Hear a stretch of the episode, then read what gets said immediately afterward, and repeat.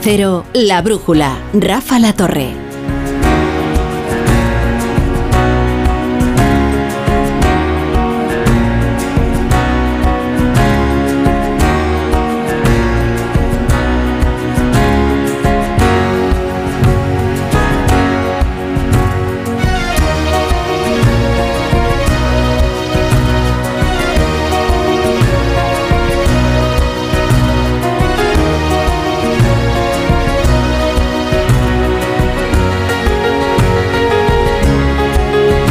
Las 10 y 1, las 9 y 1 en Canarias, así que tenemos que comenzar con la tertulia de, la brújula. Tenemos que hacerlo, pero si no lo haríamos igual, gustosos.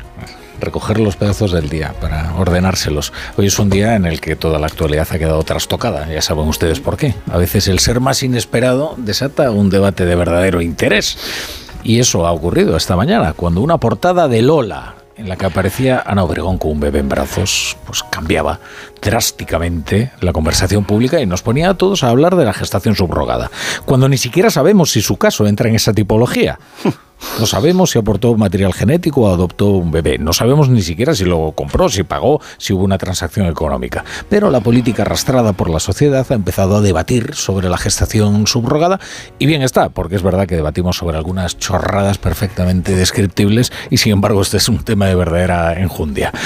Eh, claro, eh, hay que debatir sobre ello siempre que se haga con limpieza porque afortunadamente este es uno de esos escasos debates en los que la población española no se encuentra estabulada en izquierda y derecha. La Iglesia está en contra, el PP está dispuesto a estudiarlo, Vox está en contra, el PSOE está en contra, una buena parte del colectivo homosexual está a favor, Podemos está en contra, Ciudadanos está a favor. Es un debate muy complejo, que también se presta a demagogia y por eso quizás convenga establecer unas normas de decoro. La primera es evitar la pereza mental e intelectual. O sea, no vale despachar la posición del contrario con fábulas, inventar el cuento de la criada o un mundo feliz, como infantilmente hacen los peores de quienes están en contra, o señalar que el que se opone lo hace por oscurantismo religioso o cerrazón feminista, como harían los peores que están a favor. Tampoco está bien inventarse la posición del otro.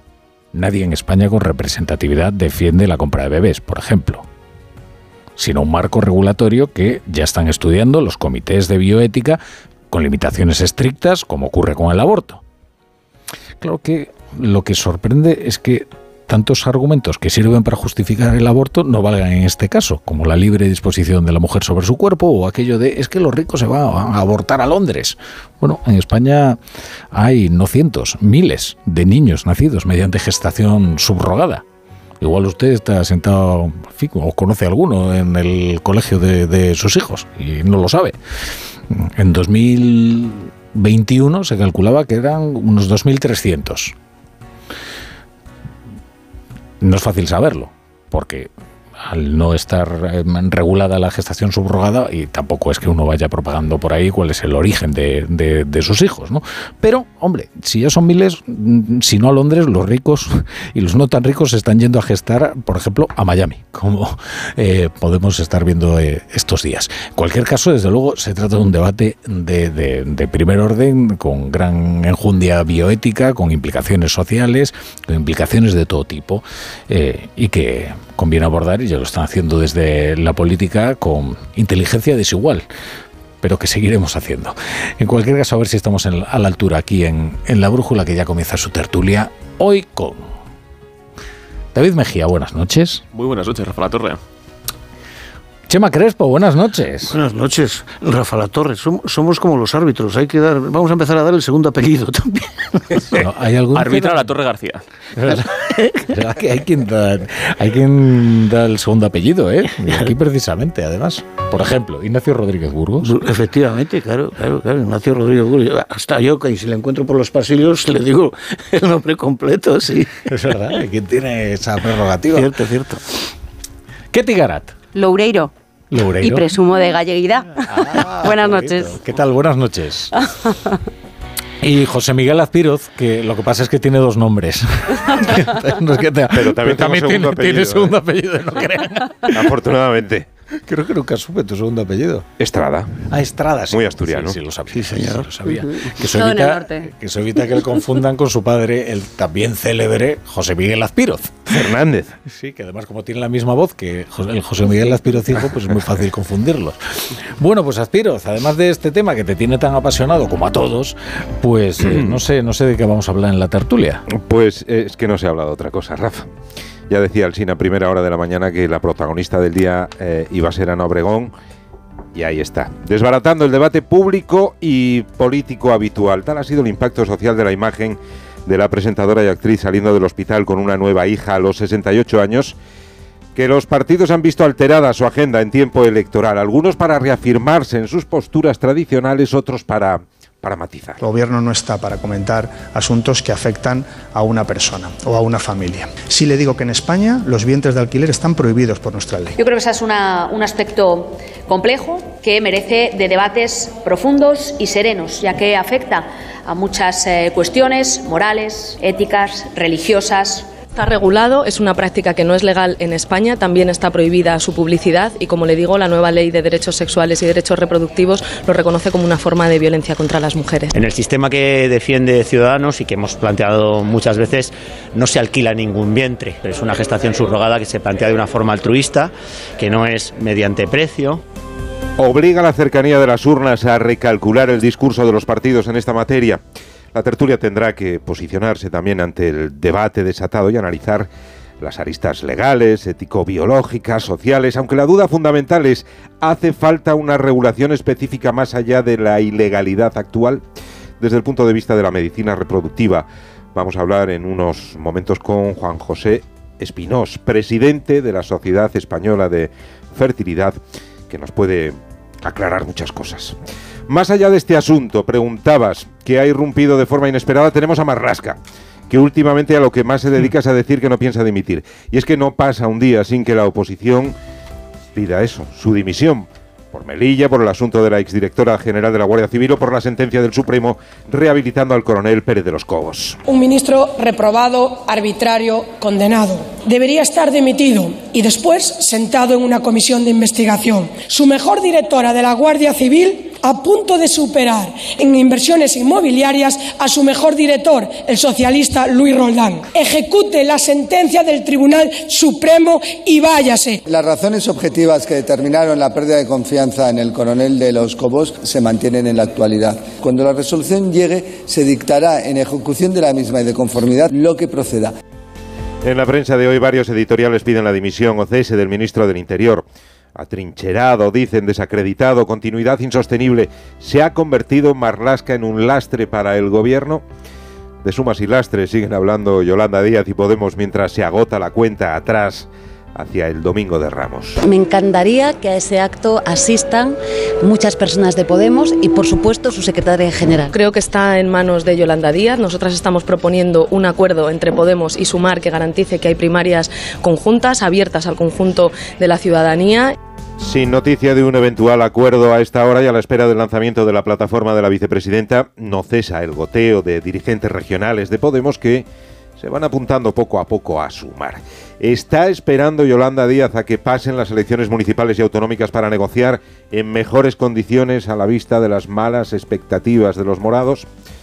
Y tenemos lo de Clara, Ponsatí, que después de pasearse por Barcelona para ser detenida, hmm. sabiendo que iba a quedar inmediatamente en libertad gracias a la reforma penal del gobierno, hoy ha vuelto con el cuento de la España opresora al Parlamento Europeo. Pero la presidenta de la Eurocámara, Roberta Metsola, no le ha hecho mucho caso. ¿Es esto una política de la presidencia o una actitud que usted reserva para nosotros los catalanes? Está la, está la Comisión de Asuntos Jurídicos del Parlamento Europeo discutiendo si le quitan a ella y a Puigdemont y a Comín la inmunidad de eurodiputados. ¿Cómo les ha salido la operación retorno a estas alturas y a la vista del impacto de la Clara? ¿Aportan algo los fugados al independentismo? ¿Conservan peso político o son solo ya figurantes? Bueno, pues vamos a... Es que es un debate en el que eh, seguro que no os esperabais en ningún caso cuando decís, estéis planificando vuestra semana, pues mira, me toca la brújula el miércoles. Eh, seguro que no esperabais que el tema fuera la gestación subrogada, ¿verdad? No. Claro que en cuanto visteis la portada de Lola, estoy convencido de que algo os preguntabais. La, Obregón lo consiguió, es portada de Lola. Lo Obregón, hay un tuit de, John Muller que últimamente solo cito a John Muller, pero es que está especialmente brillante.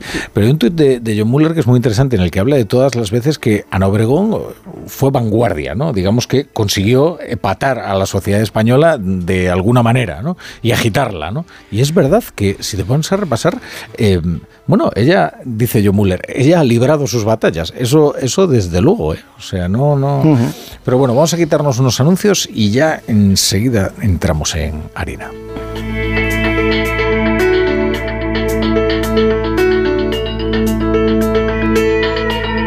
En Onda Cero, La Brújula, Rafa La Torre.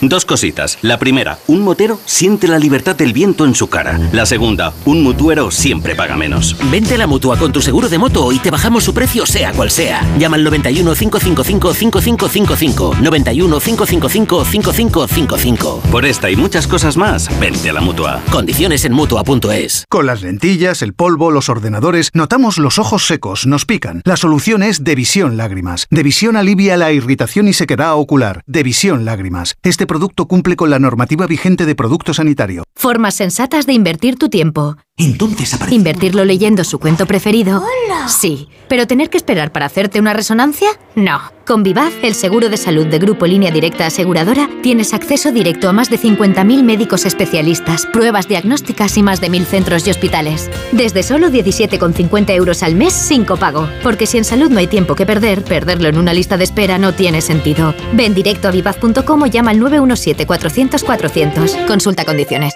Tuve un accidente y quedé lesionado de por vida. Y vivir de mi pensión ahora mismo es muy difícil. Hace poco se murió mi madre del COVID y ahora si no fuera por mi parroquia y su comedor social yo no podría vivir. Por José, por ti, por tantos. Marca la X de la iglesia en tu declaración de la renta. Por tantos.es. Líder y lo más visto del viernes. ¡Menudo arranque estratosférico! Ha demostrado un nivelazo espectacular. Lo que viene ahora es muy fuerte. Tu cara me suena. El viernes a las 10 de la noche en Antena 3. La tele abierta. Ya disponible en a Player Premium. ¿Sigues sin saber quién debe hacerse cargo de las averías en tu casa de alquiler? Hazte de legalitas en el 900 100 661 y un experto te ayudará a resolverlo. Y ahora por ser oyente de Onda Cero, ahórrate un mes el primer año legalitas y sigue con tu vida. El próximo 28 de abril, Iberdrola celebra su Junta General de Accionistas. Si eres accionista, participa y consigue más dividendo. Si el quórum alcanza al menos el 70%, todos los accionistas recibirán un dividendo adicional, un euro bruto por cada 200 acciones. Participa llamando gratis al 900 100 019 o conectándote a www.iberdrola.com. Crear para todos. 28 de abril, Junta General de Accionistas de Iberdrola. Si buscas coche sin caer en el derroche, ¿qué coche me compro.com? Rentino nuevo sin dejarlo para luego, ¿qué coche me compro.com? Usados, 100% garantizados, ¿qué coche me compro.com? Cuando te das cuenta de que tus niños ya no son tan niños, es lógico y normal que te preocupe esto. Ahora que mis hijos son adolescentes, los fines de semana salen solos hasta tarde y eso no me deja muy tranquila, la verdad. Esto te lo soluciona Securitas Direct, porque en su app tienen un botón SOS para pedir ayuda en caso de emergencia, respondiendo de inmediato para enviar ayuda donde estén, porque tú sabes lo que te preocupa y ellos saben cómo solucionarlo. Llama ahora al 900-272-272 o entra en securitasdirect.es. Con cebolla. Sin cebolla. Con cebolla que le da alegría. Sin cebolla, que es muy fuerte. Aunque el mundo se divida entre tortilla con cebolla o sin cebolla, en Opel Service elijas lo que elijas, siempre elegirás muy bien. Cambia tus neumáticos con un 2x1 en las mejores marcas. Pide tu cita ahora y haz tu mejor elección. Condiciones en opel.es.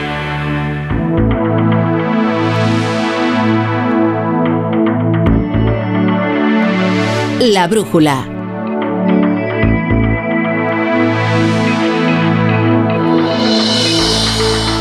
La torre.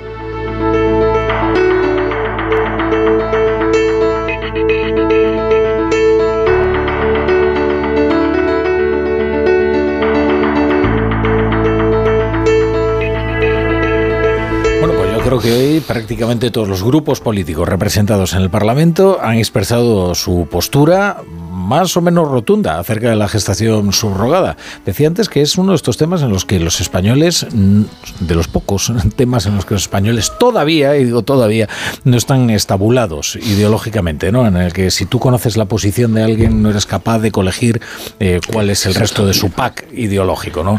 Eh, y de hecho es un tema en el que se han producido algunas variaciones con el tiempo. ¿eh? Recordamos ahora, eh, digamos, la más reciente es la del Partido Popular, ¿no? que siempre se había opuesto a la regulación de la gestación subrogada y que ahora, sin embargo, se muestra mm, dispuesto a estudiarlo en sus órganos de dirección, siempre que tenga una serie de limitaciones, por ejemplo, que no medie una transacción económica, que sea de forma altruista. Pero, por ejemplo, un hombre que trabajó muy activamente eh, con, con el colectivo homosexual, además, porque se llegara a una regulación de la gestación subrogada fue Cerolo, fue Pedro Cerolo. Eh, recordad eh, aquel eh, político del Partido Socialista, tristemente fallecido, un activista además venerado ¿no? por las bases del, del, PSOE, y sin embargo ahora el Partido Socialista mantiene una posición férrea y, y rocosa en contra de la gestación, de la gestación subrogada. Hombre, yo creo que es un debate apasionante, muy complejo, eh, con muchísimas aristas. Creo que hay, eh, y lo hemos visto hoy en el Parlamento, en las mm, posiciones que han eh, manifestado los diferentes grupos parlamentarios, un nuevo conservadurismo en la izquierda que asemeja sus posiciones, mm, paradójicamente, a las de la Iglesia Católica o a las de la derecha en otros tiempos.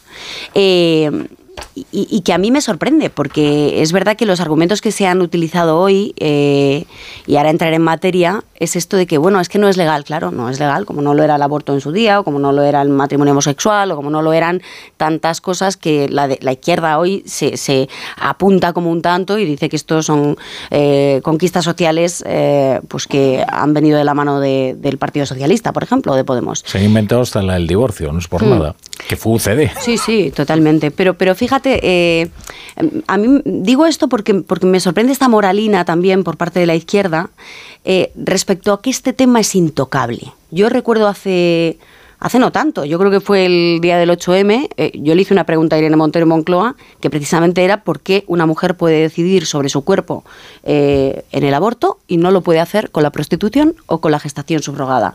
Y la solución que le damos a las mujeres es que se vayan al extranjero para hacer lo que antes, eh, lo que no pueden hacer en España, como antes ocurría con el aborto. Y este es el debate, yo creo, más, no sé, la aproximación más pragmática al debate que yo creo que nos tenemos que plantear. Yo vaya por delante que estoy en contra de la gestación subrogada. Estoy en contra como mujer, porque sé lo que es eh, el rastro, eh, no voy a decir las secuelas, porque no son exactamente las secuelas, pero el, eh, la importancia que tiene un embarazo para el cuerpo de la mujer. En, en, fin, el vínculo que te une al ser que estás gestando en tu interior. el vínculo no solo físico, emocional. Creo que no se puede frivolizar con algo como un embarazo eh, aunque sea con la carga genética de otra persona, eh, mm, porque es frivolizar con la vida y es frivolidad con la salud mental de las mujeres. Las mujeres tenemos un vacío una vez que eh, parimos.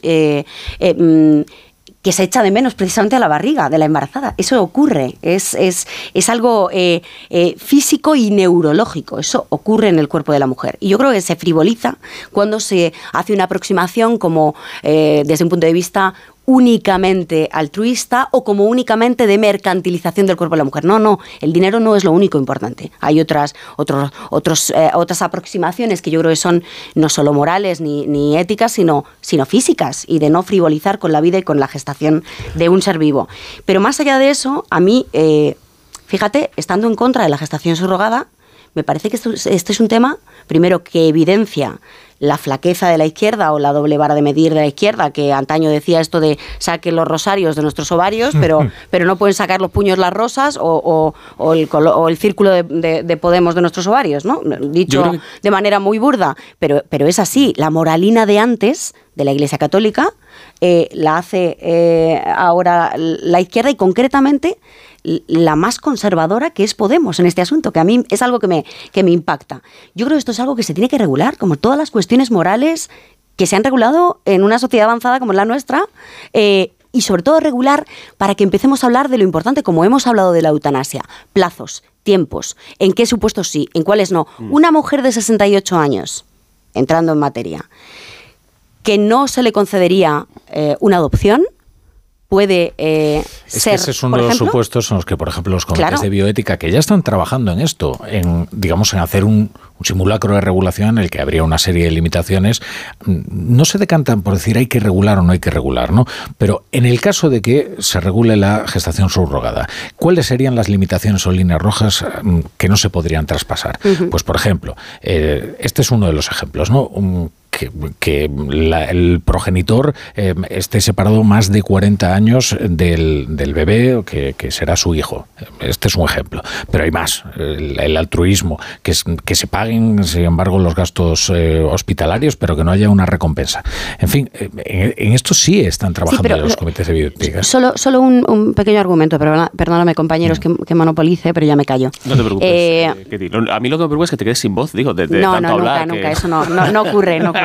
Desde que dejé de fumar ya no me quedo que- menos mal que Abandona agua. toda Eh, esperanza. Respecto, respecto al comité de bioética, por ejemplo, otra pregunta que me hago, y ya es la última, ¿por qué se puede en este país donar un óvulo para que geste otra mujer y no se puede donar o alquilar tu cuerpo para que tenga un hijo otra mujer? ¿Por qué se pueden donar órganos? En el caso de los óvulos, cuidado. La donante recibe entre 800 y 1.100 euros por donar un óvulo. Un óvulo. En el caso de las donaciones de órganos no se, no se puede, es ilegal pagar por ellos. Y de hecho tú no, no no conoces al, al receptor de tu órgano porque se deposita en un banco eh, de órganos. Pero en este país se puede utilizar tu cuerpo, tú como mujer puedes utilizar tu cuerpo para donar órganos, para donar óvulos. Por cierto, donar óvulos con el consiguiente debate ético que también tiene, porque tú pierdes carga ovárica y en el futuro a lo mejor no puedes ser madre por donar esos óvulos por los que recibes dinero. Con lo cual a mí me parece todo de una doble vara de medir tan mm, clamorosa. Bueno, es que el, el- ya interrumpo, ¿vale? se acabó, se acabó, yo ya me voy. Eh, Salgo por la puerta. No sé, o sea, si te has quedado con algo dentro que ti, compártelo. no, eh, no, ahora preocupes. saldrá, ahora saldrá, no te preocupes. Eh, mira, eh, yo, yo estoy, eh, bueno, recogiendo las cosas que, que decía que porque la verdad es que ha, dejado, puesto sobre la mesa muchas, muchas eh, aristas importantes del debate, ¿no? Es decir, hay efectivamente una contradicción enorme en el discurso sobre la soberanía de la mujer, sobre su propio cuerpo, mm, y, una, contradicción en, lo que se refiere, pues eso, al aborto y a la gestación subrogada o la prostitución. Em, ahora bien, yo creo que toda regulación tiene que ir encaminada precisamente a algo que también has apuntado tú, que es si vamos a estar tratando la gestación subrogada como una mm, fecundación in vitro, una fecundación por medios artificiales o como una adopción y qué regulaciones vamos a tener eh, en cada caso. Eh, has apuntado otra cosa interesante que es las secuelas de eh, las secuelas que- que tiene una gestación y un parto y que una mujer debería tener tomar una decisión informada.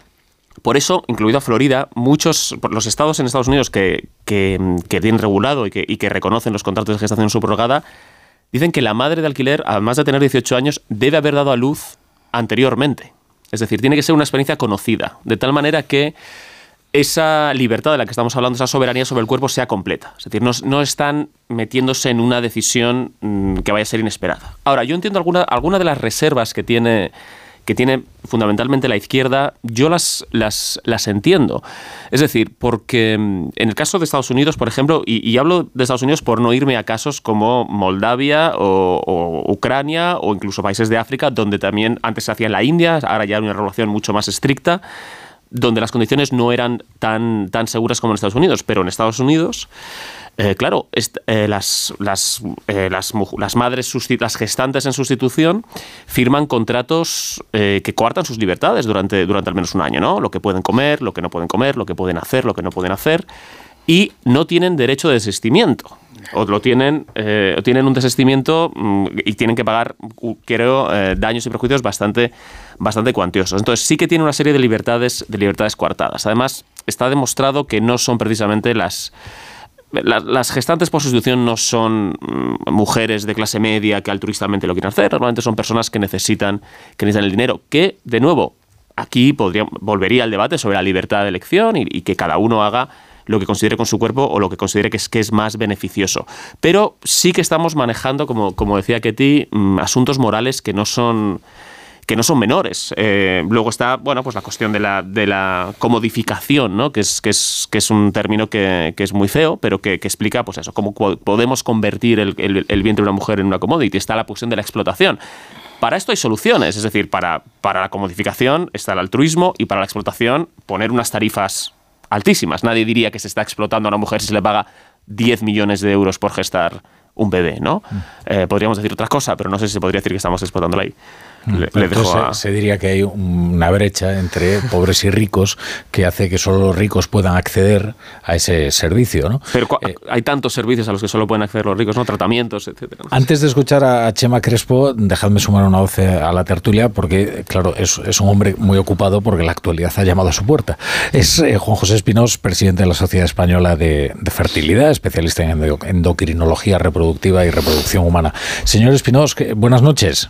Hola, ¿qué tal? Buenas noches, ¿cómo estamos? Digo que la actualidad ha llamado a su puerta porque, hombre, supongo que no se esperaba el, furor que se ha despertado respecto de este debate bioético que, por otro lado, permanecía latente, digamos, en ámbitos más eh, especialistas, ¿no? Desde hace mucho tiempo. Lo que pasa es que uno no se lo esperaba eh, en el plato de Sálvame, digamos, ¿no?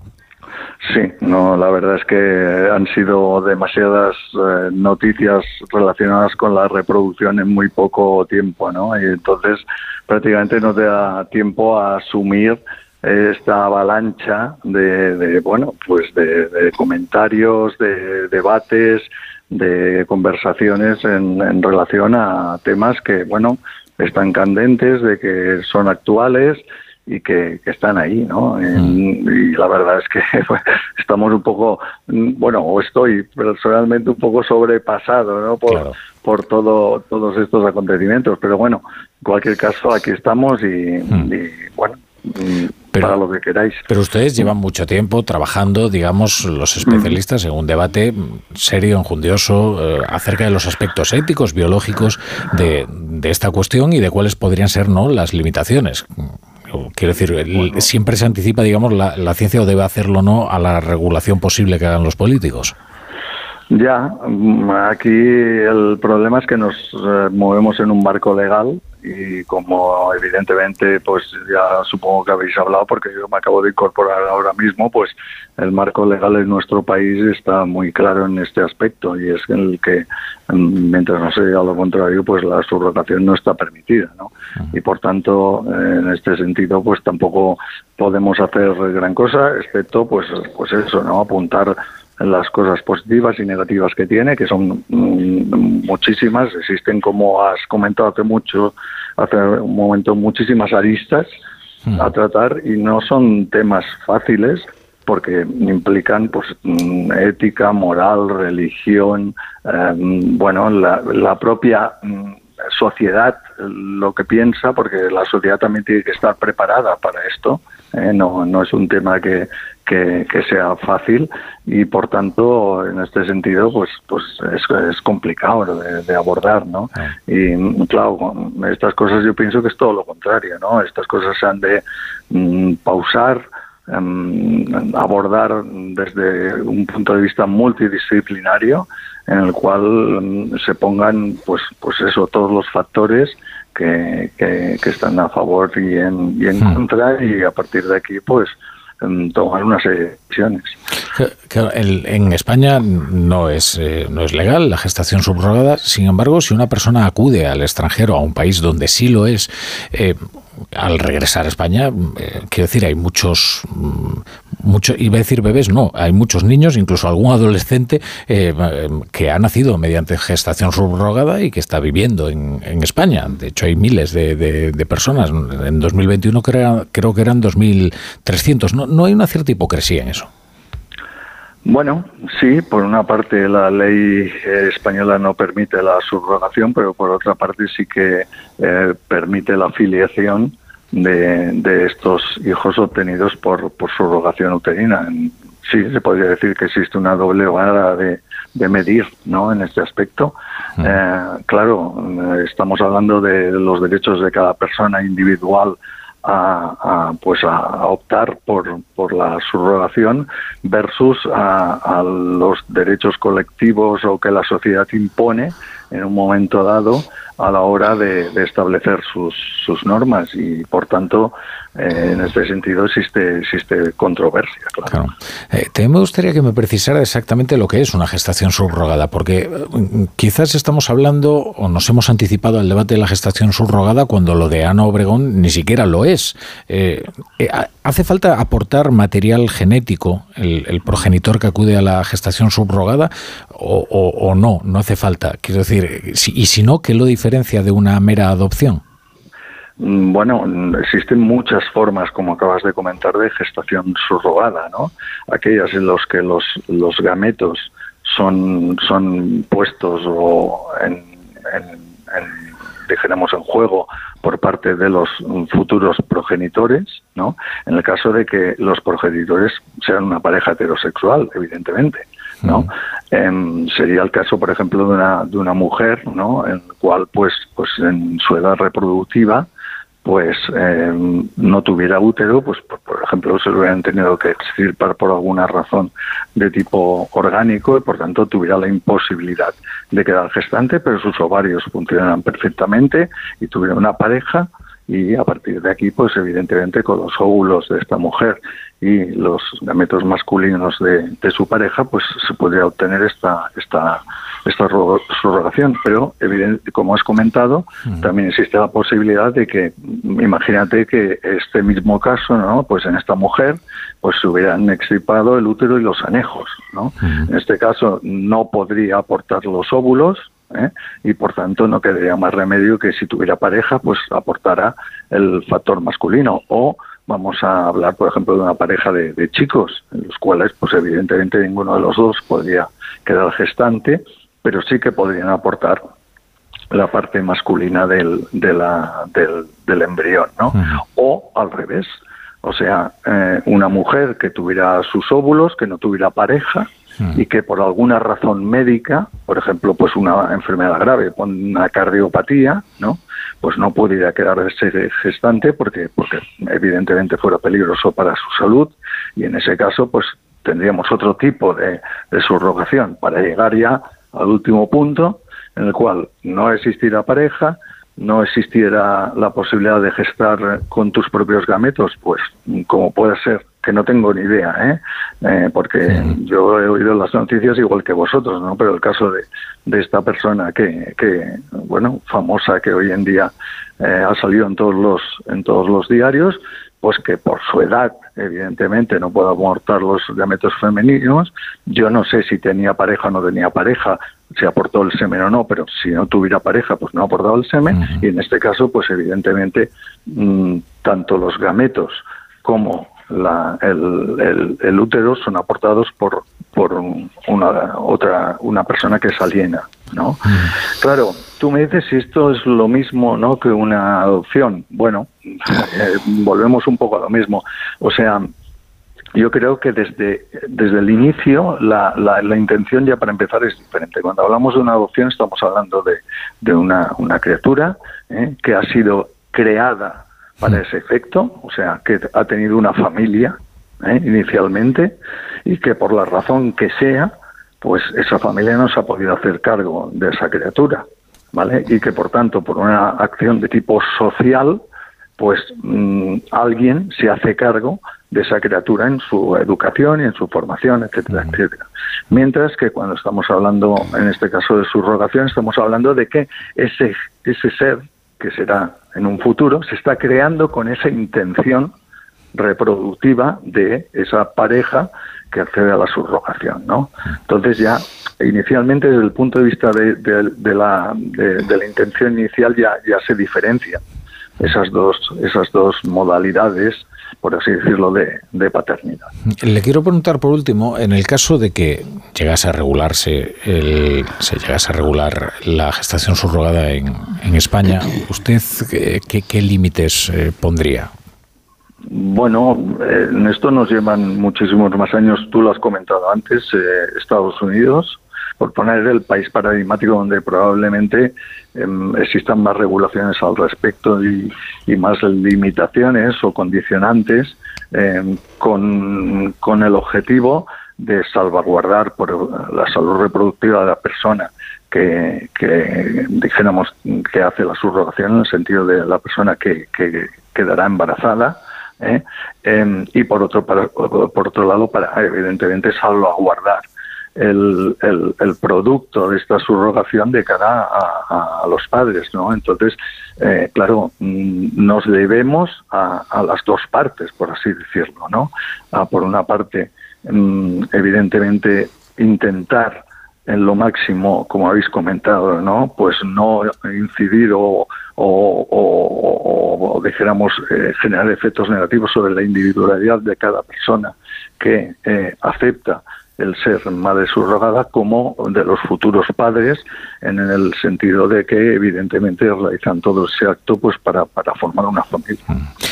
Pues Juan José Espinós, presidente de la Sociedad Española de Fertilidad, le agradecemos mucho que, esté hoy en la brújula. Eh, sabemos que está hoy muy ocupado y bueno, hemos contribuido a agobiarlo un poquito más, pero, pero en fin. No, no, para nada, ha sido, ha sido un placer y bueno, para eso yo creo que tenemos la, la Sociedad Española, es una sociedad científica que mm. tenemos la obligación evidentemente de pues pues eso no dar un servicio a todos los usuarios, tanto desde un punto de vista médico, que es el que realizamos más habitualmente, pero también desde un punto de vista pues, pues informativo y de, y de divulgación. Todo lo contrario, un placer. Se lo agradezco, muchas gracias. Venga. Nos, nos faltaba eh, Chema Crespo por expresar su opinión sobre este candente debate. Digo, a ver si se le olvida de pedírmela y me... Y, te libras. Y me libro. No, no, no. no. Eh, luego, la verdad, después de escuchar también a un científico, a, un experto, dice, bueno, pues cualquier cosa que vayas a decir, Chema, se van a notar en exceso las limitaciones que tienes de conocimiento respecto del asunto, ¿no? Pero, como has dicho antes, Ketty, como ha dicho David, aquí hay una mezcla infinita, ¿eh? hay una mezcla infinita no digo ya de opiniones, porque claro, las opiniones son absoluta libre, absolutamente libres, ¿no? Sino que son de, sentimientos, que son de emociones, que son de contenido ético, moral, eh, de intereses. Existe tanto, tanto, tanto que la búsqueda de soluciones de compromiso no es, mm, eh, digamos que no es sencilla. Y por eso, claro, le había llamado mucho la atención a Rafa al principio y a mí, digo, pues mira, que, que continúe. Es decir, nadie está alineado ideológicamente donde se le supone que debiera estar en relación con una cuestión de estas características que afecta a la moral, que afecta a la ética, que afecta fundamentalmente a las mujeres. Dice, bueno, aquí como que hay un descoloque. Y claro, al final hemos sacado a relucir pues, eh, situaciones que les hemos elevado a la categoría en la búsqueda de contradicciones, fundamentalmente eh, en la izquierda, como ha enfatizado Ketty. ¿no? Claro, y hemos sacado el aborto, hemos sacado la prostitución, hemos sacado la eutanasia, o hemos sacado la donación de órganos como eh, elementos en los cuales se mantienen unas posiciones que no se corresponden, en principio, con las que se están manteniendo ahora con la gestación subrogada. Yo creo que son situaciones que tienen poco que ver en la, comparación. La gestación em, eh, eh, subrogada afecta exclusivamente a una mujer de la cual desconocemos sus circunstancias como consecuencia de que la inexistencia de regulación o la posibilidad de ejercerlo aquí ya se ha explicado que en Estados Unidos hay montones de cautelas, ¿no? No tenemos la certeza de que en aquel sitio donde se ha procedido a esa gestación subrogada, esa mujer no esté siendo abusada, no esté siendo eh, explotada. No, no, no, no lo sabemos, no lo sabemos. En relación con el aborto, el aborto es una decisión que corresponde única y exclusivamente a la mujer. Aquí estamos hablando de traer a un tercero a, la vida, ¿no? El, el, bebé, el bebé gestado, no, no, no, es, no, es, no es comparativo. Y en relación con la prostitución, que también se ha mencionado, claro, ahí también intervienen terceros que están abusando de una situación eh, de dominio o dominante respecto de una mujer que por razones económicas presta su cuerpo.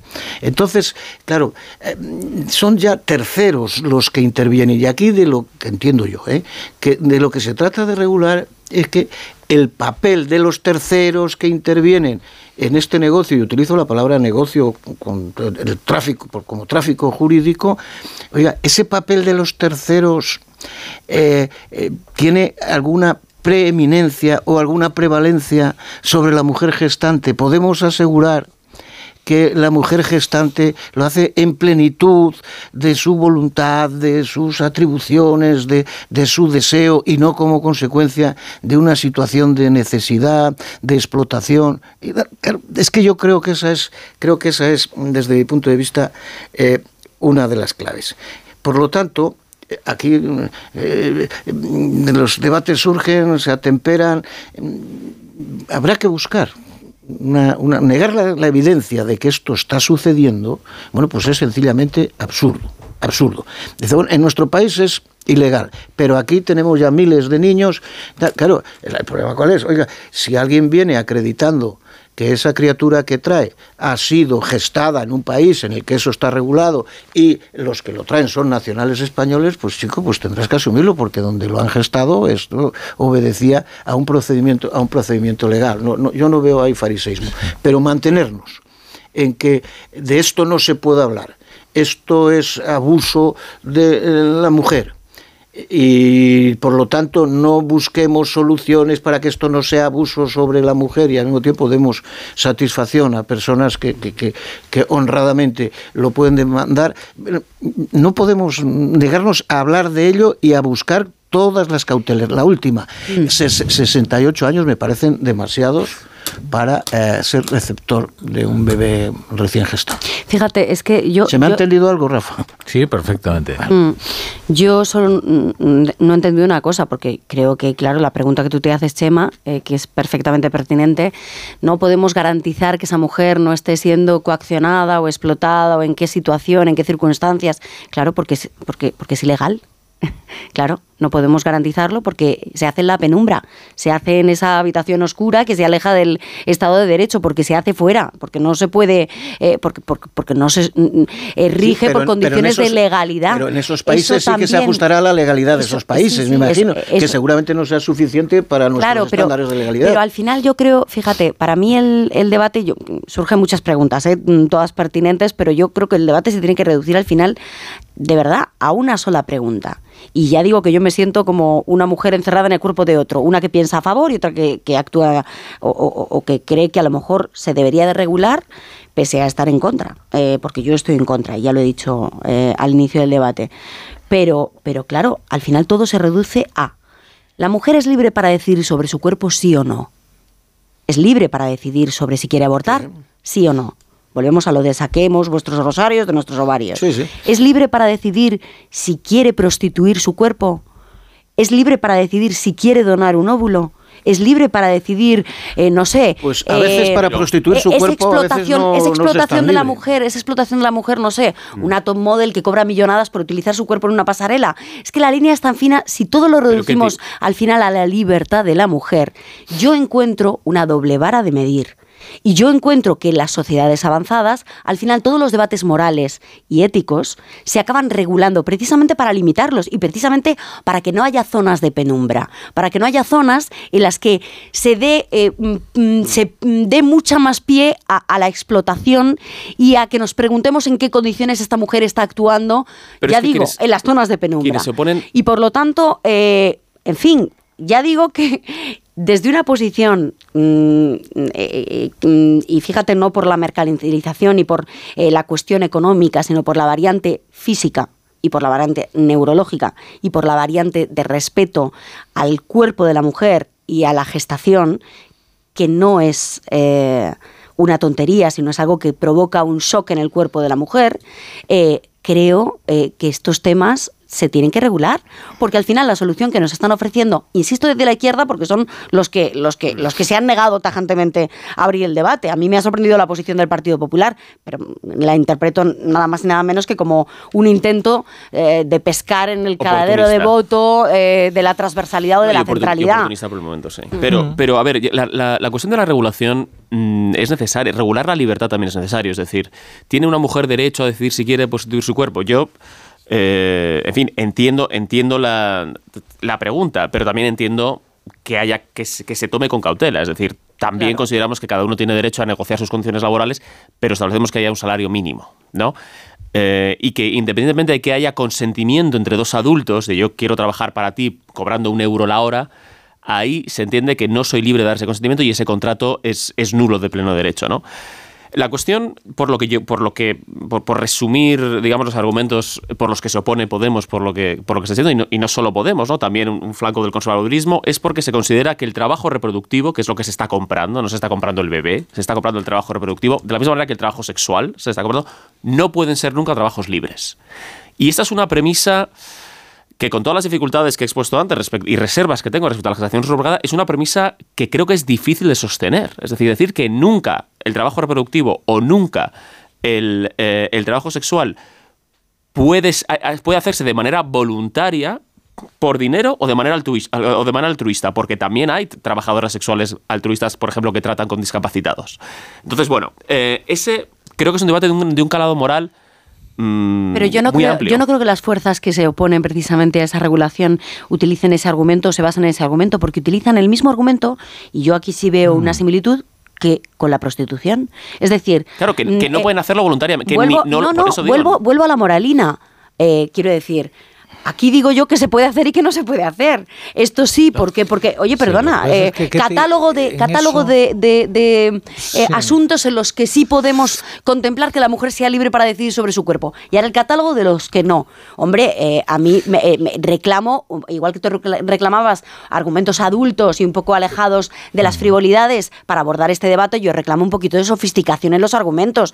Porque no es legal. Hombre, ¿me puede decir algo Mira, más? ¿sabes, sabes lo que pasa con eso? A mí, que tengo una opinión extremadamente cautelosa, eh, fíjate qué contradicción, extremadamente cautelosa, eh, respecto a este asunto, eh, lo que me alarma es el dogmatismo de algunas posiciones, Claro. sobre todo de aquellas especialmente laicas, porque las concibo como una forma de religiosidad. Es esto no, ¿por qué no? Sobre todo, mira, si convenimos que tiene que haber un marco regulatorio mm, respecto del aborto, y convenimos que, que tiene que ocurrir, eh, porque es una cuestión de salud pública, yo no encuentro ni un solo argumento en favor de ese marco regulatorio del aborto que no opere igual con la gestación subrogada. Claro. Ninguno. Pero desde la libre autonomía de la mujer para decidir sobre su propio cuerpo hasta, es más, encuentro algunos argumentos muy poderosos como el resultado final de la operación eh, que, que van en favor de la gestación subrogada. ¿no? Eh, lo, claro, eh, es mu- eh, decía lo de la libre autonomía, por ejemplo, del- del tema de la mujer, pero también la cuestión de la hipocresía de es que se iban a abortar a Londres. Bueno, ahora estamos viendo que se están yendo a gestar a, a Miami, ¿no? Es decir, hay que aflorar todo esto. Desde luego que sí. Con una externalidad negativa adi- adicional. Eh, a mí el, el no porque no y algunas de las declaraciones que se han escuchado, ¿no? Pues han sonado al no porque no, eso no tiene nada que ver ni con la izquierda ni con un concepto progresista de la convivencia como no debiera tenerlo con la derecha. Yo creo que es más habitual en la derecha, sobre todo en la extrema derecha, esto es que no porque lo digo yo. No, no, aquí el no porque no no me sirve como argumento, al revés, devalúa a quien lo esgrime. En segundo lugar, no, es que no es legal. Bueno, pero por favor, no, no me lo diga usted que es un padre o madre de la patria que tiene la encomienda de hacer leyes y de hacer normas. Claro, es lo que estamos debatiendo. Las exacto. cosas, las cosas eh, eh, no son legales hasta que dejan de serlo o hasta que se regulan de una determinada manera. Yo no le encuentro ningún paralelismo con, con el aborto, Rafa, para nada. Porque en el aborto estamos hablando que prima única y exclusivamente el derecho de la mujer, que puede haberse quedado embarazada por un error, que puede haberse quedado embarazada por una violación, que puede haberse quedado embarazada sin desearlo y que ve que se encuentra en una situación no deseada y con harto dolor, porque yo no conozco a ninguna mujer feliz abortando, ¿eh? toma su decisión, toma su decisión. En este otro caso, en, este, en esto de lo que estamos hablando, no es esa la circunstancia. La circunstancia es que, por las razones que sea, a oídos de una mujer llega que una pareja o no pareja o un tercero dice, oiga, quiero que me preste usted su cuerpo porque yo quiero tener un hijo y quiero que me preste. Por lo tanto, hay ya un negocio jurídico, ahí hay un tráfico jurídico, independientemente de que haya retribución o no la haya, que eso es algo en lo que tendrá que entrar la regulación. Sí hay un Pero- paralelismo, eh, Echema, no, sí hay un paralelismo. para mí no. Está, en la gestación subrogada está en un, un punto en el que estaba el aborto hace 30 años. Es decir, en el de te empujo a que te vayas al extranjero para practicar un aborto. Vamos, Ahora te a ver, empujo a que te vayas al no, extranjero no, pero si yo tú quieres no, no, yo no había ido. Nada. Yo estoy con Pero Chema en te- esto. Termino, termino. Eh, eh, esa es la conclusión final. Como no está regulado, pues eh, Claro. me voy donde esté regulado. Claro. No, no, pero yo no.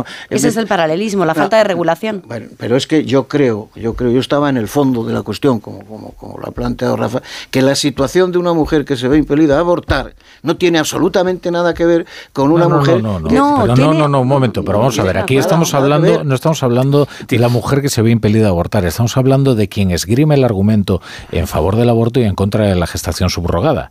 ¿eh? Porque mm, lo que estamos comparando son los argumentos, no las situaciones de la, de la mujer. Y los argumentos son perfectamente comparables, a precisamente porque son situaciones distintas, porque se compara entre distintos. En mi cuerpo mando los, yo. los argumentos que operan en favor de un marco regulatorio del aborto, todos sirven para eh, defender el- un marco regulatorio en favor de la gestación subrogada. E incluso hay alguno añadido para defender la- el de la gestación subrogada que no opera en el caso del aborto, como que el resultado final efectivamente es traer una vida al mundo que, eh, bueno, que va a poder eh, de- desarrollarse No, no eh, lo argumento más, perfectamente. porque- porque esto lleva- pero mira, en el aborto lo que prima es el derecho de la mujer.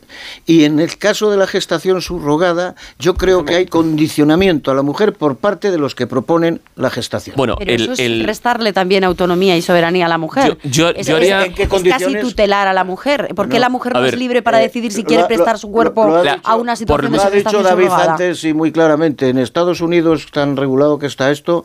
Por el- estados, el en tipo- función de los estados, El, cada tipo de estado. mujeres que, que prestan su cuerpo, pues no son Eh, precisamente. eh, yo, yo haría una, unas- yo evidentemente yo ¿eh? coincido, Perdón, ¿eh? nada nada coincido en que el argumento el argumento sobre la soberanía del cuerpo de la mujer sí sí sí es sí es un, un denominador común pero hay algo muy diferente que son eh, que yo creo que es a lo que apuntaba Chema que son los motivos es decir una una mujer asume ser un, eh, ser gestante por sustitución por altruismo o por dinero y son dos motivos que no concurren ninguno de los dos en el caso del aborto. Es decir, los motivos que conducen a una mujer a abortar son otros completamente. Y esto es clave, en mi opinión, en el debate y por eso sí creo que el, que el paralelismo más, más acertado es el, de, es el del trabajo sexual. Y digo trabajo sexual y no por institución porque por, por incluir el trabajo sexual que incluso pu- puede ser, eh, puede ser altruista, como decía antes, en el caso a lo mejor de, de discapacitados. Eh, sí, de todas maneras, quiero introducir una, y una, una crítica a Irene Montero eh, y, una, y un matiz de una externalidad que tiene la gestación subrogada de la, de la que todavía no hemos hablado. Es decir, hemos mencionado que hay miles de niños ahora mismo en España que son hijos de la, de la gestación subrogada. Irene Montero hoy se ha referido a las madres de, la, de- a las madres eh, a las gestantes, perdón, porque una de las dificultades que tiene la gestación subrogada es que tenemos que desvincular la gestación de la paternidad y de la maternidad. pero eso ya se ha hecho en otras leyes. Sí, ¿eh? sí, eso ya se ha hecho en otras leyes, efectivamente. Pero, mm, eh, y, y se ha hablado de las granjas de mujeres. Es decir, tan preocupados que estamos por cuidar a ciertos colectivos de los estigmas, tan preocupados que estamos por defender a las infancias trans, como dice eh, tan repetidamente Irene Montero, ¿no deberíamos tener un poquito más de tacto con las infancias subrogadas? Y este sintagma creo que no, lo, no se había utilizado antes, pero las infancias subrogadas también tienen sentimientos. Las infancias subrogadas no son responsables de lo que han hecho o han dejado hacer sus padres, ni de quién era su madre gestante. Y no creo que quieran escuchar ni que sus padres son unos explotadores de mujeres, ni que su madre biológica ha sido efectivamente explotada por sus actuales padres, ni que su madre es una especie de animal de granja y que ella ha nacido de, ese- de- de una- de un proceso cuasi industrial. Entonces, más allá de lo que regulemos, quizá deberíamos también un poquito bajar el tono, y lo digo especialmente por, por, por nuestros amigos de Podemos, bajar el tono para no ofender precisamente a esas infancias subrogadas que están con nosotros, que, que van con nuestros hijos a la escuela y que eh, dentro de poco a lo mejor también están en el Congreso de los Diputados. Es que el, el experto que has entrevistado también ha hecho mención porque es la, es la parte que para mí es sustancial. De todo esto se deriva una criatura que ahora es un bebé delicioso, que será un niño, que será un adolescente, que será un adulto. Y por lo tanto, efectivamente, ¿no? Eh, tendrá derecho a conocer, debe conocer, debe saber. eh, yo qué sé, ¿no? Eh, la- Porque lo has apuntado perfectísimamente, ¿no? Perfectísimamente. Detrás Gracias, de Chema. todo esto. Qué, no, qué lúcido estás hoy. tengo Pero- ratos. No, pero ahora hay una polémica Tengo momentos, también. claro, que es el hijo, el hijo o hija que surge de todo esto. ¿eh? Antes de, de irrumpir esta polémica en nuestras vidas, estábamos casi inmersos en una, bueno, que, que- que puede ser similar, ¿no? Eh, o por lo menos tangencialmente, que es el derecho que puede tener un niño eh, nacido por reproducción asistida a conocer no que ha nacido mediante reproducción asistida, que ese derecho ya lo tiene, sino quiénes son los donantes eh, que mm, ofrecieron el material biológico para que él fuera engendrado.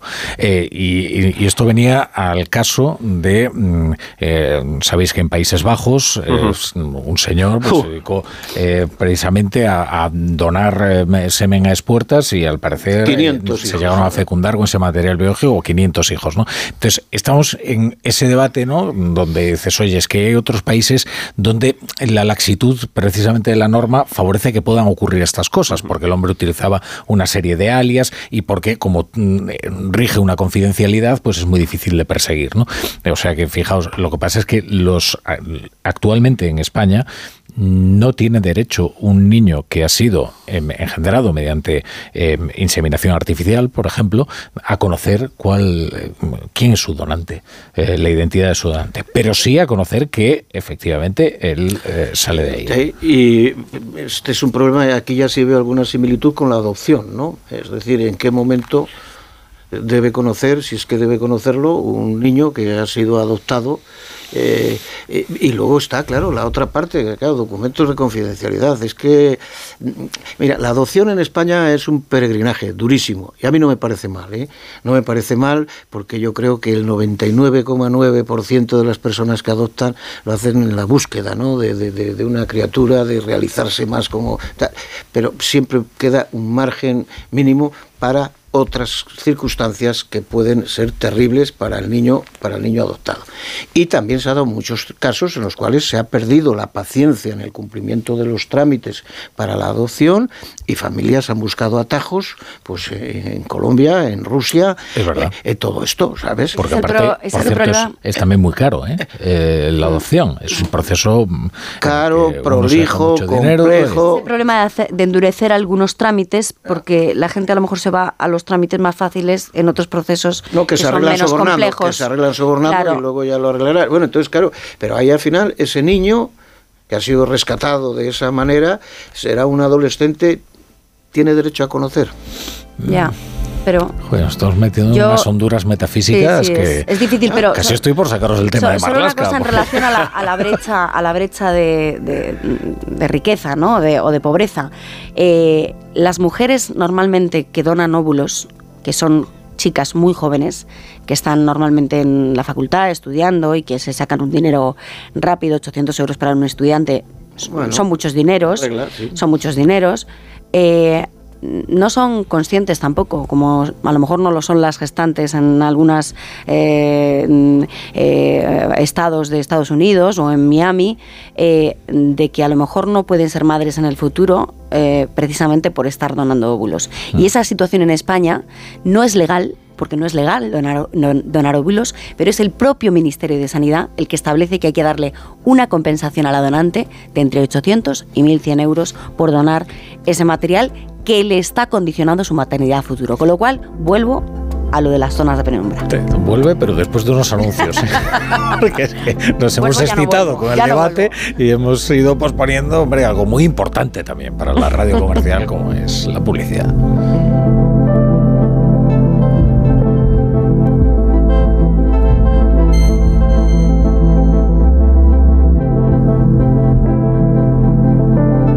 La brújula. La torre. Desde la Comunidad de Madrid te animamos a que juntos protejamos nuestra biodiversidad. Apadrina una ave silvestre de nuestro Centro Regional de Recuperación. Apadrina uno de los 500.000 árboles que hemos plantado. O cambia el aceite de cocina usado por aceite virgen madrileño. Infórmate de estas y otras actividades en la web comunidad.madrid. Súmate al reto para cuidar nuestro medio ambiente. Comunidad de Madrid. Ha llegado el día, se acabaron las esperas, damas y caballeros, bienvenidos a la época de la inmediatez. ¡Eh! ¡Que estamos en 2023! Llévate ahora el Suzuki S-Cross con etiqueta Eco, tracción 4x4, cámara 360, últimos sistemas de seguridad avanzada y entrega inmediata. Sí, sí, inmediata. Nuevo Suzuki S-Cross. Red de concesionarios Suzuki de Madrid.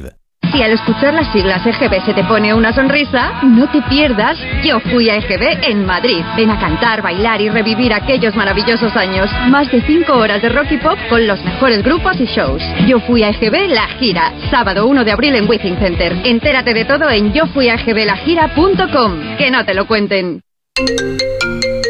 Deja de estar pendiente del teléfono. La vida con segurosquiero.es es mucho más fácil. Tú decides cuándo y dónde contratar tus seguros. Entra en segurosquiero.es, compara y contrata 100% online, sin llamadas, sin esperas, rápido, fácil y seguro. Seguros quiero, seguros quiero, compara y contrata en seguros quiero. Punto es. ¿No te gusta cocinar pero te encanta comer bien? ¿No tienes el tiempo que necesitas pero te gusta la vida sana? La respuesta es platerío.com. Menús completos con materias primas de calidad y cocinados por profesionales. Entra en platerío.com y recíbelo donde quieras. Platerío. Ahorra tiempo. Come bien. Si te preocupas de buscar el mejor colegio para tus hijos y los mejores especialistas para tu salud, ¿por qué dejas la compra-venta de tu vivienda en manos de la suerte? Confía en Vivienda 2. Entra en vivienda2.com, la empresa inmobiliaria mejor valorada por los usuarios de Google. Con los ojos cerrados, vivienda 2. El 2 con número. Cecchini es el vermut artesano y tradicional de Madrid. El vermut de toda la vida con la calidad y sabor de siempre. Pídelo en tu bar o terraza preferidos, de grifo o botella. También puedes comprarlo en las tiendas de tu barrio y en vermutcecchini.com. Su sabor te conquistará. Vermut Cecchini, tu vermut. La vida es un viaje impredecible. Por eso, nos tranquiliza saber que contamos con el mejor compañero de viaje. Porque estar tranquilos nos hace disfrutar del camino, sin importar cuándo llegaremos ni cuál será el destino. Toyota Relax, con hasta 10 años de garantía. Toyota, tu compañero de viaje. Toyota Kuruma. Te esperamos en Isla de Cava 3 y Maestro Alonso 18.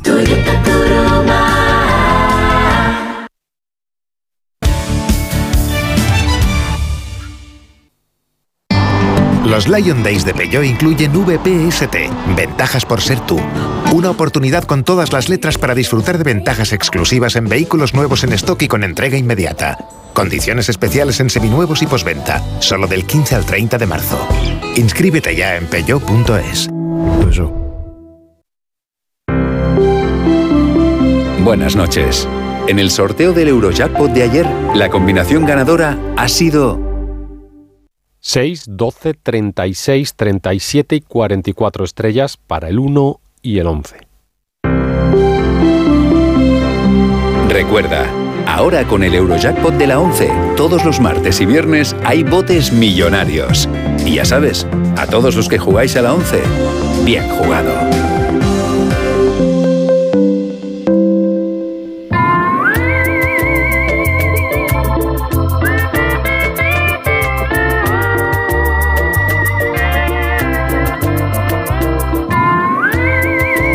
Seguro que alguna vez se te ha averiado el coche y lo que no te ha pasado es que tu seguro te dé un coche de sustitución. Pues ahora puedes estar tranquilo con línea directa. Sí, porque el seguro de coche de línea directa tienes coche de sustitución también en caso de avería. Cámbiate y te bajan el precio de tu seguro sí o sí. Ve directo a lineadirecta.com o llama al 917 700 700. El valor de ser directo.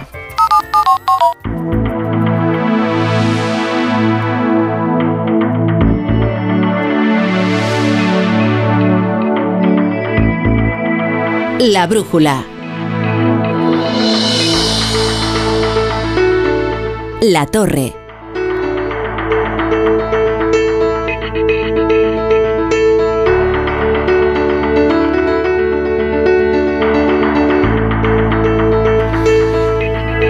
Las 11 y 4. Las 10 y 4 en Canarias, estamos en la tertulia, la brújula con Ketty Garat, con David Mejía y con Chema Crespo, debatiendo sobre lo divino y lo humano. Y esta vez es verdad, porque nos hemos metido en unas honduras metafísicas que nos han hecho asomarnos a los abismos de la vida.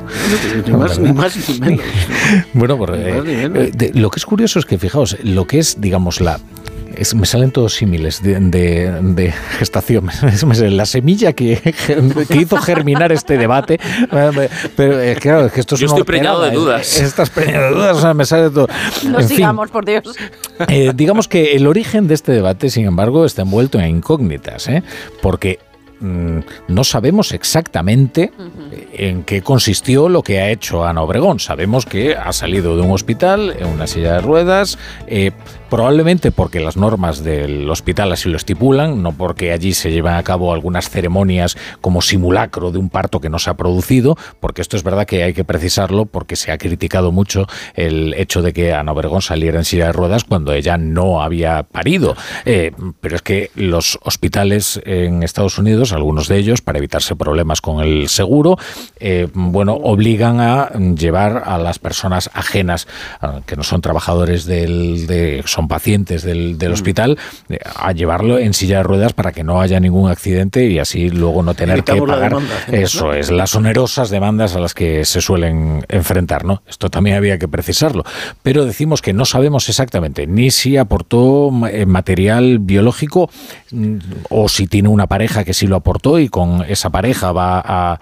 eh, adoptar el, el niño. Estaba leyendo ahora, creo que David, algo muy interesante acerca de, de las normas que operan en Florida para la gestación subrogada y que puede arrojar algo de luz al respecto. Sí, según los estatutos de Florida, el artículo 742.16, en el punto 6, dice, eh, la pareja comisionista que, que comisiona, que encarga, eh, o su representante legal, eh, eh, ah, debe aparecer eh, de- delante del juez y al final el juez debe determinar ta, ta, ta, ta, ta, y es el 742.15 dice tiene que eh, asegurar que por lo menos un miembro de la pareja que comisiona la subrogación, que encarga la subrogación, está emparentada genéticamente con el niño.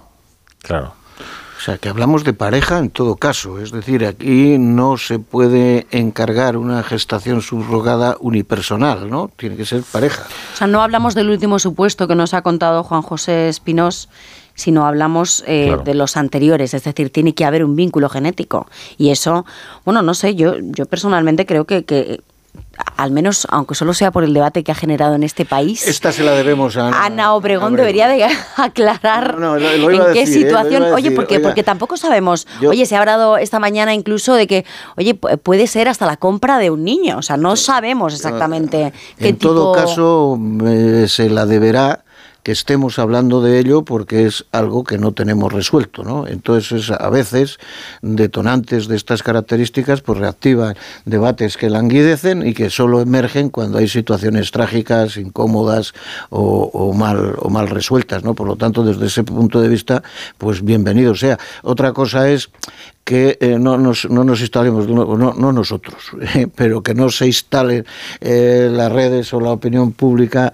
en el comentario primario de los detalles eh, eh, escabrosos que pueda haber en torno a esto, morbosos y tal, sino que esto nos ayudará a retomar un debate que aparece, desaparece, aparece, desaparece, pero que no se toman medidas para tratar de resolverlo. Y en eso tiene razón porque respecto del tratamiento que está recibiendo Ana Obregón, en algunos casos muy ofensivo, tremendamente ofensivo, también hay que decir que se había conocido el hecho de que muchas personas, muchas celebridades o algunas celebridades eh, pues tienen hijos con mediante gestación subrogada y no se les sometió a semejante escarnio Completa- público. Quiero decir, la celebridad de Ana Obregón en España es Bueno, la primera, la No- portada... No, solo por la celebridad, sino por las circunstancias personales que ha padecido. duda, bueno, Eh, Ana claro, Obregón, eh, con eh, la muerte de su hijo eh, hace tragedia tres años, creo que es, con un Pero, cáncer, Ketty, eh, en la fin, en portada- circunstancias, y conociendo además cómo ella ha ido eh, visibilizando su dolor durante todo Bueno. este tiempo, que yo creo que ha hecho participar a, la sociedad española eh, del mismo, con lo cual yo creo que desde luego como promotora de la, o como comercial, dicho de, con muchas comillas, ¿no? Sí. Eh, de la gestación subrogada no podían haber encontrado a una persona mejor, porque empatizas con la situación personal, desde luego, de Ana Obregón. Dice, eh, por comparación con cómo se ha tratado con discreción otros casos, eh, Ana Obregón no estaba obligada a, a dar una exclusiva de portada en una revista como Hola. ¿eh? Eso lo ha hecho ella. Cierto. Sin duda, sí. Eso es verdad. Y si hubiera Hay salido contras. probablemente mm, Javier Cámara en la misma situación. Pues tendríamos en la que hubiéramos tenido. Mm, bueno, quizás no tanto. Yo no lo creo. No tanto porque la Quizás no notoriedad, tanto. claro, claro, claro. Porque la Pero notoriedad Los de comentarios Obregón- ofensivos en Twitter y las redes sociales tampoco los habríamos tenido de Javier. Cámara. eso, eso en, ningún caso. Pero esta imagen la ha facilitado ella. En eso estoy de acuerdo. Totalmente. No también. Por eso digo que, que volvemos a, a como empezamos el debate, al tema de la moralina. eh, que aquí parece que en muchas ocasiones lo más importante es el emisor del mensaje y que el mensaje es, lo digo yo. Entonces, eh, en función de si cambia o no el emisor del mensaje, nos parece bien o mal, y en función, eh, en fin, creo que. Pero, pero eso señala una brecha, una brecha mm, muy evidente e interesante desde el punto de vista discursivo y de cómo se está dando el debate entre el colectivo gay y, eh, y la izquierda oficial, digamos. En esto hay una, hay una discrepancia más o menos explícita, pero que también hay un pacto de, de cierto pacto de no agresión, que es a lo que tú estás aludiendo, ¿no? Que es- esa ira que ha, que ha, que ha desatado Ana No, no, Obregón. no explicitado, desde luego, pero que funciona. Sí, sí. Sí. Bueno, vamos a leer los periódicos, que seguro que en, en los periódicos no hay ni rastro, en los periódicos no hay ni rastro de, de las noticias de Ana Obregón, ni de... Ya veréis, como no, como tenemos que irnos al papel cuché, que viejo ahora me diría Alsina, es que es viejísimo, mira que decirlo del papel cuché. Bueno, Juanjo de la Iglesia. ¿qué Buenas tal? noches, queridos tienes aquí niños. todas las portadas de, ¿Cómo del estáis? papel. Pues mira, aunque parezca mentira, hay algún periódico que no habla del asunto, ¿eh? ¿Cómo? Pues mira, por ejemplo, pues voy a empezar con los que no. Con los que no abren con el asunto. ver. 20 minutos, abre con... Es por casualidad que estamos en pleno inicio de campaña electoral. Dice Escriba, vamos a incorporar a 4.200 empleados para mejorar la gestión de la seguridad social. Y dice Ayuso, también casualidad por las fechas en las que estamos, Ayuso anuncia un hospital especializado en tratamiento de cáncer dentro del Gregorio Marañón. Pero ¿por qué me engañas, Juanjo? Si estoy Está viendo- aquí abajo. Ah, bueno. Pequeñito. Pero no habla del asunto. Hombre, pero está todo chiquitín, los demás abren con esta. Abajo pone, el caso Ana Obregón vuelve a poner sobre la mesa el debate acerca de la gestación subrogada. Le Este va. es el titular de 20 minutos, que por cierto es bastante menos encendido que el de La Razón. Porque La Razón dice, Moncloa reniega de la gestación subrogada que pactó con Ciudadanos. El PSOE se alía con Podemos y asegura que es una forma de explotación del cuerpo de la mujer. El PP defiende que se abra el debate siempre que no haya una compensación económica. Pero esto que señala la razón es muy interesante porque entiendo que la razón está aludiendo al célebre pacto entre Albert Rivera y Pedro El, Sánchez. el del abrazo. el pacto del abrazo, ¿no? Donde probablemente, y teniendo en cuenta que la postura de Ciudadanos al respecto ha sido unívoca desde un principio, se contemplaba la, la regulación de la gestación subrogada. Bueno, aquí tenemos otro ejemplo de cómo ha variado la opinión de un partido político. Va- Vamos a ver, Rafa, vamos a ver. Que te he dicho muchas veces, uno no pacta por afición, pacta por obligación, ¿no? Entonces, si hubiera tenido margen para alcanzar el pacto con Ciudadanos y Ciudadanos planteaba esto, pues probablemente... Hombre, Claro, dice, pero hay renuncias y renuncias, Chema, y te voy a explicar por qué. Porque hoy Pilar Alegría habló de explotación contra la mujer. Ya. ¿Tú crees que el Partido Socialista pactaría con cualquier otro partido del arco parlamentario algo que supusiera explotación para la mujer? Estoy seguro de que no. ¿Y entonces por qué ha pactado esto? ¿Por qué pactó? Hace muchos años ya, porque parece que No, no. pero ese pacto no ha existido, No, ese pacto no existe. No, ese sí, pacto está pero- rubricado. No, pero lo digo porque el PSOE en este debate concreto se ha encontrado a sí mismo. Es verdad que en esa eh, mm, posición cada vez más ideologizada en torno a determinados debates, como por ejemplo el abolicionismo de la prostitución o como por ejemplo este, eh, la posición del PSOE no era tan beligerante hace cuatro o cinco años como lo es ahora. ¿Por qué? Porque también hay una moda, eh, y bien lo decía antes David, eh, a, escala internacional de la izquierda que se encuentra en estos momentos con una mm, eh, contradicción con la izquierda del colectivo gay.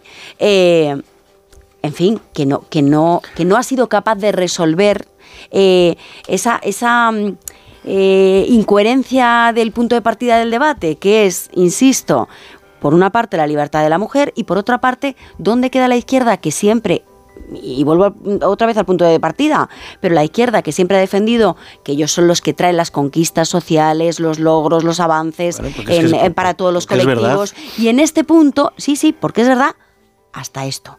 Porque en este tema mantienen una, un enroque y una posición bastante eh, conservadora a diferencia de la posición de los conservadores, que son los que están yendo de avanzadilla, primero Ciudadanos y ahora el Partido Popular. En relación con la prostitución, José Luis Rodríguez Zapatero y Carmen Calvo se fueron con la frustración de no haber podido sacar adelante la ley de derogación. Bueno, porque Carmen Calvo pertenece a una tradición del feminismo que es abolicionista, que entre otras cosas, por ejemplo, en Estados Unidos hay es muy interesante eh, la colusión de intereses, la pinza que llamaríamos en política, entre el conservadurismo religioso y el feminismo abolicionista en dos cuestiones esenciales, que son la prostitución y el porno.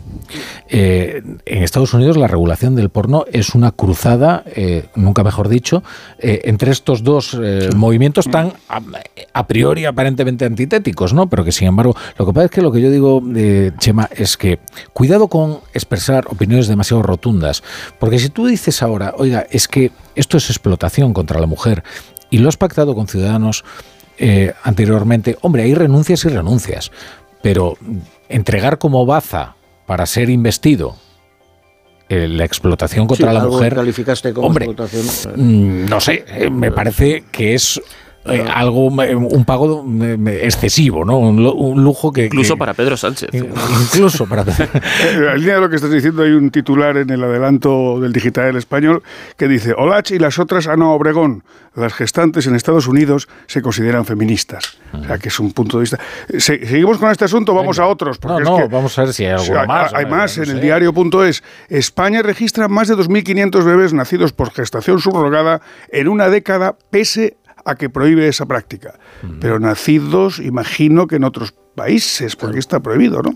Es un poco raro este titular, ¿no? Esto lo hemos hablado en la tertulia. Es un poco, poco confuso el, No, no, vamos a ver, que, que hay 2.500 eh, que han nacido en otro personas, que han nacido otra persona, ya lo hemos ah, explicado.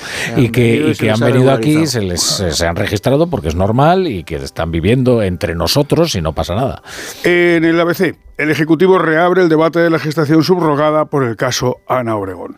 Y yo creo que con esto ya podemos dar por finalizado las distintas... Ah, sí, con el mundo, es verdad, que creí que lo había leído ya. El caso Ana Obregón desafía los límites de la gestación subrogada y el editorial tiene este titular por una regulación garantista de la gestación subrogada. Mira, yo creo que es el único, porque yo he visto que lleva el editorial a su portada y por lo que parece es por lo que parece es partidario el mundo del, de la regulación. En ABC el editorial lleva un titular distinto, gestación subrogada y dignidad humana. Termina así, una concepción puramente orgánica de la vida acabará por reducir nuestra humanidad a su dimensión estrictamente biológica.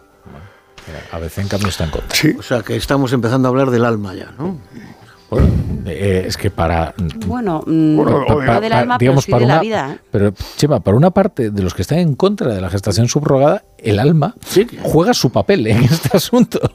Porque efectivamente creen que se trata de eso. Que son los mismos a los que les costó siglos reconocer que las mujeres también tenían alma, como bien sabes. Hombre, esos se murieron ya. bueno que en el mundo hay otro asunto en primera que, que, no se nos olvide, que anda el presidente por ahí comiendo cerdo agridulce y esas cosas como en China.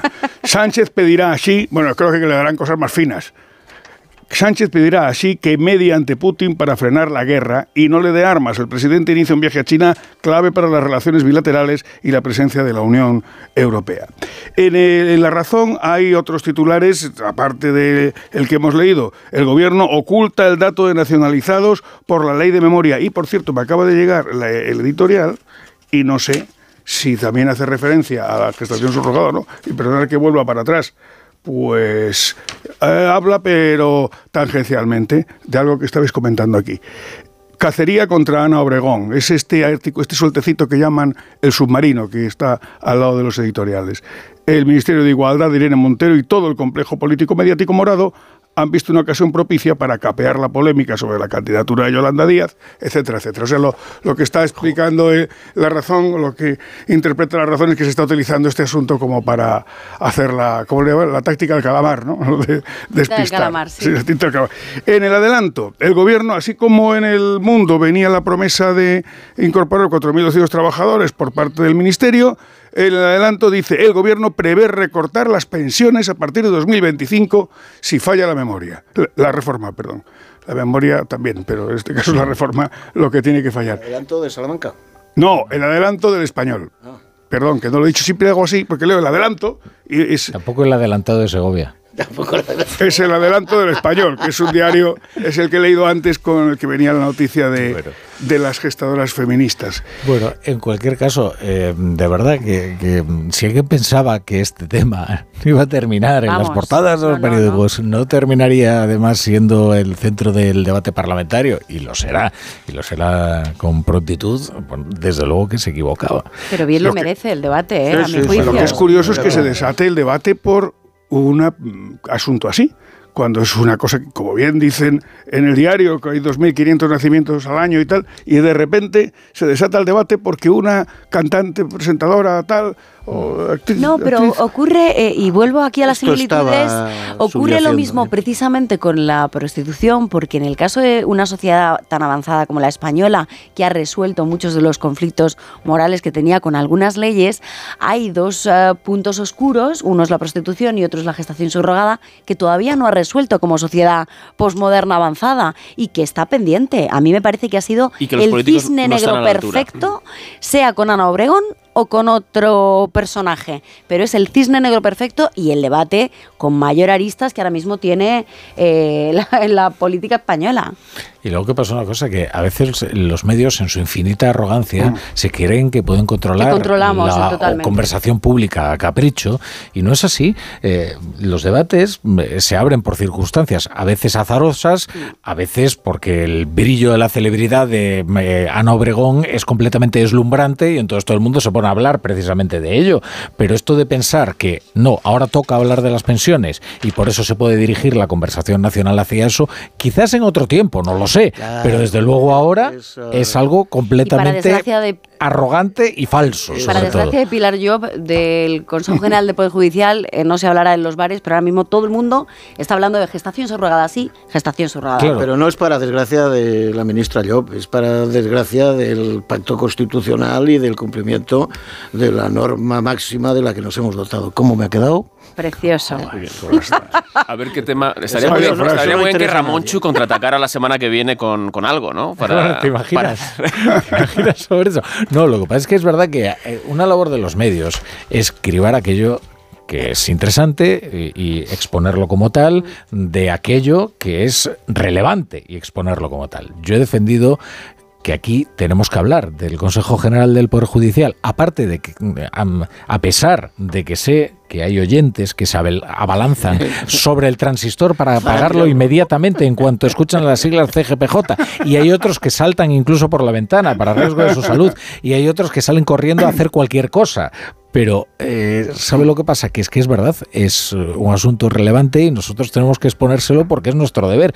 En este asunto de, de Ana Obregón, eh, es que confluyen ambas circunstancias. Es que es interesante, es sensacional en el sentido eh, estricto de, de la definición del término y además es que es un asunto relevante, porque es un debate que ya estaba latente entre los expertos, entre los especialistas, que formó parte de un programa de gobierno, como hemos escuchado. Y que no está resuelto. Y que no está resuelto. Y Que hay 2.500 eh, 2.500 personas eh, vi- viviendo en perfecta normalidad o con sus problemas, pero desde luego no diferentes del, del resto de los españoles eh, que han nacido en gestación subrogada. Y bueno, eh, pues que había que, Ah, que fíjate. tratar en algún momento. Fíjate si este debate nos da oportunidades porque al final has confesado algo que es eh, la frustración en la que hemos vivido y yo creo que todavía vivimos los medios de comunicación convencionales y los sumos sacerdotes que eran éramos los periodistas, ¿no? Que éramos los grandes intermediarios que poníamos en la agenda aquello de lo que la ciudadanía tiene que eh, tiene que hablar y, y, tiene que saber y al mismo tiempo éramos los transmisores de las confidencias del poder y por lo tanto, ojo, bueno, pues eso también se ha acabado bastante. Otra cosa es que las cosas haya que revestirlas siempre de rigor, pero... Ah, ¿Sabes otra cosa que no podemos controlar? El, El tiempo, el clima. Pero sí podemos informar de, de cómo viene. La brújula. La torre. Dos cositas. La primera, me he quedado tirada y has tardado en venir a por mí. La segunda, yo me voy a la mutua. Vente a la mutua y además de un gran servicio de asistencia en carretera, te bajamos el precio de tus seguros, sea cual sea. Por esta y muchas cosas más, vente a la mutua. Llama al 91 555 5555. 91 555 5555. Condiciones en mutua.es. Cuando te das cuenta de que tus niños ya no son tan niños, es lógico y normal que te preocupe esto. Ahora que mis hijos son adolescentes, los fines de semana salen solos hasta tarde y eso no me deja muy tranquila, la verdad. Esto te lo soluciona Securitas Direct, porque en su app tienen un botón SOS para pedir ayuda en caso de emergencia, respondiendo de inmediato para enviar ayuda donde estén, porque tú sabes lo que te preocupa y ellos saben cómo solucionarlo. Llama ahora al 900-272-272 o entra en securitasdirect.es. Formas sensatas de invertir tu tiempo. ¿Invertirlo oyendo otra vez la historia de tu mejor amiga? Sí. Pero tener que esperar para hacerte una ecografía? No. Con Vivaz, el seguro de salud de Grupo Línea Directa Aseguradora, tienes acceso directo a más de 50.000 médicos especialistas, pruebas diagnósticas y más de 1.000 centros y hospitales. Desde solo 17,50 euros al mes sin copago. Porque si en salud no hay tiempo que perder, perderlo en una lista de espera no tiene sentido. Ven directo a vivaz.com o llama al 917-400-400. Consulta condiciones. Tendremos el coche en un par de días. Genial, Antonio. Bueno, ya sabes que confío en ti. Vamos, como si fueras mi propio hijo. Bueno, y en Rubén. Ese se llama Rubén, ¿no? Sí, Rubén. Pues los dos. Es como si fuerais mis hijos. Madre no hay más que una. Claro que por 17 millones a lo mejor te sale alguna más. Ya está a la venta el cupón del Extra Día de la Madre de la ONCE. El 7 de mayo, 17 millones de euros. Extra Día de la Madre de la ONCE. Ahora cualquiera quiere ser madre. A todos los que jugáis a la 11, bien jugado. Juega responsablemente y solo si eres mayor de edad.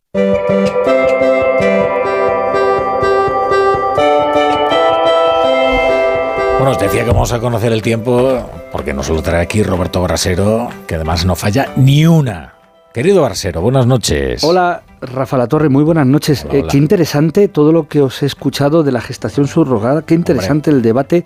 ¿Qué te puedo decir yo de esto? Nada, pero os escuchaba hablar de Miami, Miami, ciudad del sol, del calor, los Miami Heat, bueno, del eterno verano. Hoy en Miami han tenido 28 grados, ¿vale? Hoy ha hecho más calor en Bilbao que en Miami, que en Bilbao han llegado a los 30 y ha hecho más calor en San Sebastián, Donosti, que en Miami, porque en San Sebastián, en el Monte Higueldo, se han registrado 31 grados temperatura oficial de la EMET. Numerosos récords de calor para un día del mes de marzo se han batido hoy en País Vasco, Cantabria o Asturias. En Llanes, en San Vicente de la Barquera, no habían tenido un día de marzo tan cálido como el de hoy, con esos vientos del sur, que además allí agravan eh, los incendios como también hemos comprobado. Mañana no hará este calor ni este viento. Mañana en el Cantábrico bajan las temperaturas, cambian a vientos del oeste, mm, nos olvidamos de los 30, a ver si llegamos incluso mañana a 24 o 25, en las zonas más calurosas. Bajarán también en la zona centro y subirán en el Mediterráneo. Ojo que ahí sí se desplaza el calor y va a ser un día de pleno verano. Cataluña, Comunidad Valenciana, Murcia, el sur de Andalucía. En Málaga podemos llegar a 32 grados y 33 se esperan en Valencia. Y más altas aún las temperaturas de Canarias, Rafa. Las que hemos tenido hoy y las de mañana, que eso te interesa. Mira, hoy hemos llegado a 37 grados con 7 en Gran Canaria y a 33 y medio en el aeropuerto de Tenerife Sur, donde tú aterrizarás mañana. Y ahí, en Canarias, poco van a cambiar. Desde luego, llévate el bañador, que hasta es inusual que haga tanto calor en estas fechas en Canarias. Bueno, ya tenemos por aquí al Chapu, a Paolaza, que nos va a echar el cierre. Querido Chapu, ¿qué tal? Buenas noches. Buenas noches, Rafa La Torre. A ver qué traes ahí, ahí en el cuaderno. Pues mira, traigo apuntado que si Ramón Tamames fue candidato a la presidencia del gobierno por Vox a los 89, a ver por qué Ana Obregón no iba a ser madre por gestación subrogada a los 68. Estábamos preparados para verla a ella algún día en silla de ruedas. La sorpresa es que llevara a un recién nacido en brazos. Todo acto de amor, y este estoy seguro de que es uno de ellos, tiene algo de locura. Pero ¿qué es este delirio? Doña Ana abandona el hospital en la silla de las madres, pero sin parir. Y uno ahí se pregunta, ¿cómo salió del hospital la otra madre? Si a pie o sin silla, en todo caso salió sin niño.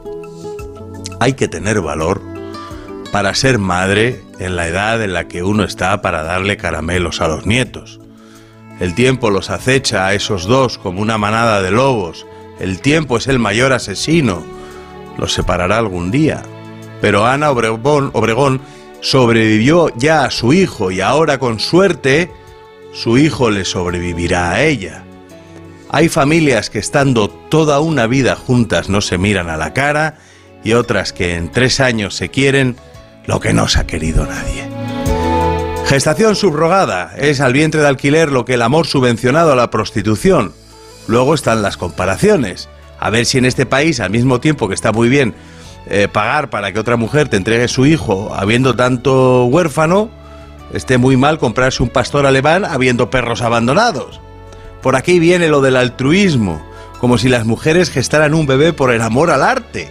O igual sí, no sé. Me recuerda cuando se vendían por internet por 500 euros un bolivic y dos entradas para José Tomás. No es lo mismo, claro, pero se le parece. Hasta mañana, Chapu. Siempre amanece. Y hasta mañana a todos ustedes. Se quedan con Hitor Gómez en el Radio Estadio Noche.